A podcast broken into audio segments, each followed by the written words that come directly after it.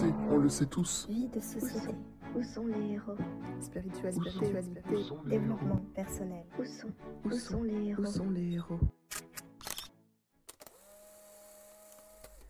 Il existe un héros à l'intérieur de chacun. Ces héros se révèlent lorsqu'ils ont une vision claire de ce qui est. À travers la vie en société, le développement personnel, la spiritualité, je partage ma vision de ce qui est, de comment notre monde fonctionne, de ce qui ne colle pas, afin de permettre de réveiller en chacun des idées qui permettront un jour d'obtenir ce monde parfait que nous souhaitons tous. Je suis une messager et je cherche des héros. On le sait, on le sait tous. Vie de société. Où sont les héros? Spiritualité. Spiritualité. Développement personnel. Où sont Où sont les Où héros sont les héros?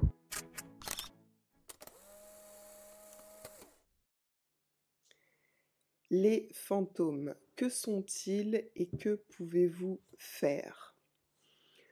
En tant que chaman, je vois ce que les gens appellent communément fantômes.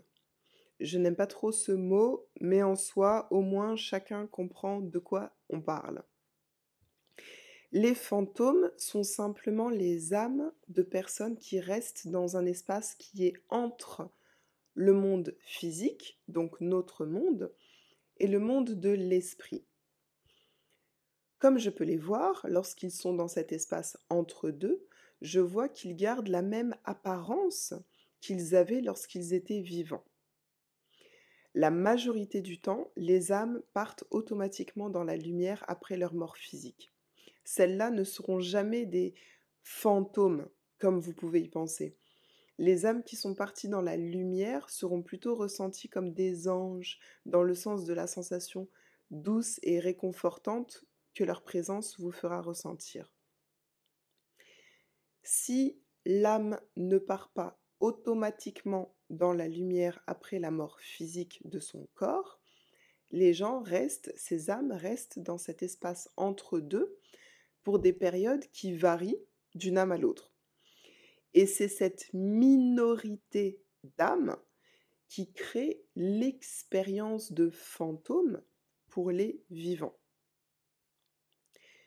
Les trois raisons pour lesquelles une âme ne part pas automatiquement dans le monde spirituel après sa mort sont Première raison, pour 90% d'entre elles, elles ne savent pas qu'elles sont mortes. Et oui, je sais, ça paraît bizarre, mais c'est le cas pour beaucoup. J'appelle ça le déni, car leur esprit a construit un environnement tout autour d'eux qui leur fait se sentir en sécurité et leur donne l'illusion qu'ils sont toujours en train de vivre leur vie comme avant. Parfois, ils sont dans le déni parce qu'ils avaient très peur de la mort pendant leur vivant. Alors là, attention, ce n'est pas toutes les personnes qui ont peur de la mort de leur vivant qui se retrouvent dans le déni. La plupart des personnes, même si elles ont peur de la mort, parce que la plupart des gens ont peur de la mort, la plupart des personnes partent automatiquement dans la lumière, comme je l'ai dit plus tôt. Parfois, ces personnes dans le déni n'ont jamais cru dans la vie après la mort. Parfois, ils sont encore sous l'effet d'un traumatisme qui est dû à leur mort très violente. Parfois, ils ont compris brièvement qu'ils étaient morts et ça leur a fait tellement peur qu'ils se sont convaincus que c'était pas vrai et qu'ils étaient toujours vivants. En fait, il y a énormément de raisons pour lesquelles une âme est en déni après sa mort physique, mais en général, ce déni vient de très fortes peurs. Deuxième raison pour laquelle une âme ne part pas automatiquement dans la lumière après sa mort, pour 5% d'entre elles, elles n'ont pas fini quelque chose. Ces âmes savent qu'elles sont mortes. Elles ont vu la lumière, mais elles refusent d'aller vers le monde de l'esprit, donc le monde spirituel, tant qu'un intermédiaire ne passe pas un certain message à leurs proches. Généralement, cet intermédiaire que ces âmes vont voir est un médium, un chaman ou n'importe qui qui peut les entendre. Une fois les messages passés, ces âmes partent d'elles-mêmes dans la lumière. Troisième raison pour, lesquelles- laquelle une âme ne part pas automatiquement dans le monde spirituel après sa mort, pour 5% d'entre elles, elles portent des fortes émotions négatives. Et là, il y a plusieurs cas possibles. Parfois, elles savent qu'elles sont mortes. Elles pensent qu'elles ne méritent pas d'aller dans la lumière à cause d'une grosse culpabilité qu'elles continuent à porter. Alors elles choisissent de, rester dans cet espace entre deux parce qu'elles ont vu la lumière, mais elles pensent qu'elles ne méritent pas le paradis. Afin d'aider ces âmes en particulier, un médium ou un chaman doit d'abord les convaincre de lâcher leur culpabilité. D'autres fois, elles portent une forte colère contre quelqu'un qui les a maltraitées. Donc, en général, en dehors de la peur, ces âmes dans cette troisième catégorie portent de fortes émotions négatives. Quand l'émotion négative est orientée contre elles-mêmes, elles peuvent voir la lumière et elles choisissent de ne pas y aller pour s'auto-punir. Quand l'émotion négative est orientée contre quelqu'un d'autre, elles ne voient pas la lumière et elles souhaitent que ce soit ce quelqu'un d'autre qui puisse avoir été puni. Je dois préciser que ces pourcentages sont liés uniquement à mon expérience personnelle. D'autres médiums ou chamans auront peut-être expérimenté des pourcentages différents et peut-être aussi des catégories différentes.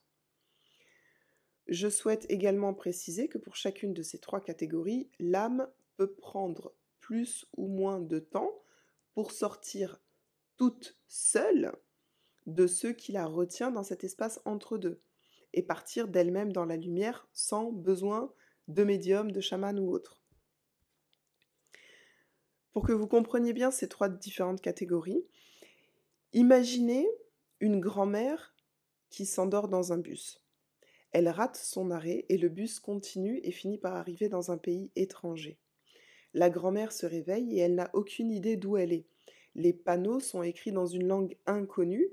Elle a peur et elle souhaiterait juste pouvoir rentrer chez elle, mais elle ne sait pas comment faire. Alors elle se recroqueville sur un bout de trottoir et elle cache sa tête dans ses mains parce que la réalité est trop dure à regarder. C'est ce à quoi correspond la première catégorie, les âmes qui sont dans le déni. Imaginez maintenant une mère qui veut que quelqu'un dise à son fils qu'il a le cancer et qu'il doit aller voir un docteur immédiatement. C'est ce à quoi correspond la deuxième catégorie, les personnes qui ont des messages à passer à des vivants. Imaginez à présent un père dont la fille est morte à l'âge de 7 ans d'une maladie génétique. Il se sent coupable parce que génétique signifie qu'il est peut-être la cause de la maladie de sa fille et il se sent encore plus coupable parce que lui est mort très âgé de mort naturelle alors que sa fille est morte si jeune. Ou encore une femme qui est furieuse de la violence et la cruauté dont elle avait été victime de la part de sa mère. Ces deux exemples correspondent à la troisième catégorie, donc le côté euh, du père qui s'auto-punit et le côté de la femme qui aurait voulu que ce soit sa mère qui soit punie. Bon, maintenant que vous en savez plus sur les fantômes, continuons. Avez-vous expérimenté des bruits bizarres ou des objets qui se déplacent?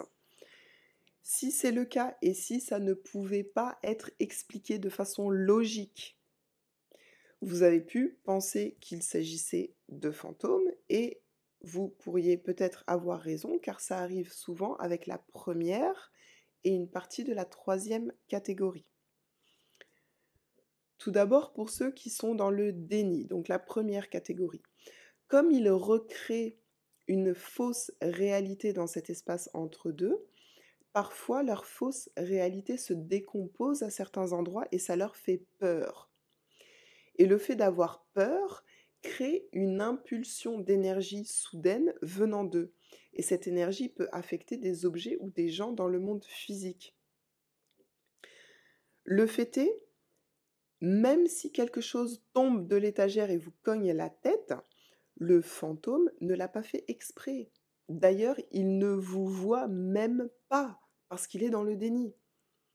Ils pensent, ces fantômes pensent qu'ils sont dans leur appartement dans le sud de la France, alors qu'ils sont dans votre restaurant dans le nord de l'Angleterre. Ils n'ont aucune idée de ce qu'ils créent à travers leur impulsion d'énergie soudaine. Ensuite, pour une partie de la troisième catégorie, pour ceux qui portent de fortes émotions négatives contre quelqu'un d'autre. Tout comme ceux qui sont dans le déni, ils ne vous voient pas. Ici, leurs impulsions d'énergie sont auto-créées parce qu'ils sont tellement en colère qu'ils gardent la même rengaine et augmentent cette colère. Tout comme quelqu'un qui se répète à quel point il est en colère contre X, Y, Z, et plus il le répète, plus sa colère grandit. C'est avec cette dernière catégorie que vous trouverez les manifestations les plus impressionnantes et les plus terrifiantes de fantômes qui créent le plus de dommages. Donc si par exemple quelque chose traverse la pièce avec force et vitesse, on est typiquement dans ce cas de figure. Alors, maintenant, quoi faire si vous expérimentez cela? Tout d'abord, pour ceux qui peuvent les voir et les entendre, communiquez, soyez bienveillants, écoutez, comprenez leur point de vue, faites tout ce qu'il faut pour les aider à se calmer. Vous devez être extrêmement doux avec ceux qui sont en déni parce qu'ils risquent de croire que c'est vous le fantôme. Alors coupez la communication s'ils ont trop peur et réessayez plus tard avec, une approche encore plus douce. Ensuite, lorsque vous sentez qu'ils sont plus calmes, ouvrez un puits de lumière et demandez que leurs proches s'approchent du bord pour que l'âme puisse les voir. Le fait de voir leurs proches décédés avant eux aide énormément. Lorsqu'ils ont accepté et qu'ils sont partis dans la lumière, vous pouvez fermer le puits de lumière. Pour ceux d'entre vous qui ne pouvaient euh, ni les voir ni les entendre, dans ce cas, vous souhaitez sûrement simplement qu'ils partent. Alors, suivez votre intuition et suivez vos croyances. Elles portent toujours, toujours la clé. Pour certains, pour certains ils vont prier et le fantôme disparaît. Pour d'autres, ils décident de se convaincre que les fantômes n'existent pas et le fantôme disparaît. D'autres encore ont besoin de faire venir un spécialiste pour se débarrasser du fantôme. Dans tous les cas, suivez simplement votre intuition et vous aurez ce que vous souhaitez. C'est à quel point la force de vos croyances est puissante. Quand je dis que les fantômes disparaissent, ils ne disparaissent pas à proprement parler, mais c'est juste qu'ils partent ailleurs parce qu'ils sentent qu'ils ne sont pas les bienvenus ici. Ils sentent que quelque chose ne va pas ou que quelque chose les dérange et ils commencent à se sentir mal à l'aise à cet endroit. Les fantômes m'ont appris pourquoi c'était important de maîtriser nos peurs et de créer des croyances positive de notre vivant, afin d'améliorer notre vie de tous les jours et améliorer notre état émotionnel et spirituel. On le sait, on le sait tous. Vie de société. Où sont les héros? Spiritualité. Où sont Développement personnel. Où sont Où sont les héros? Où sont les héros?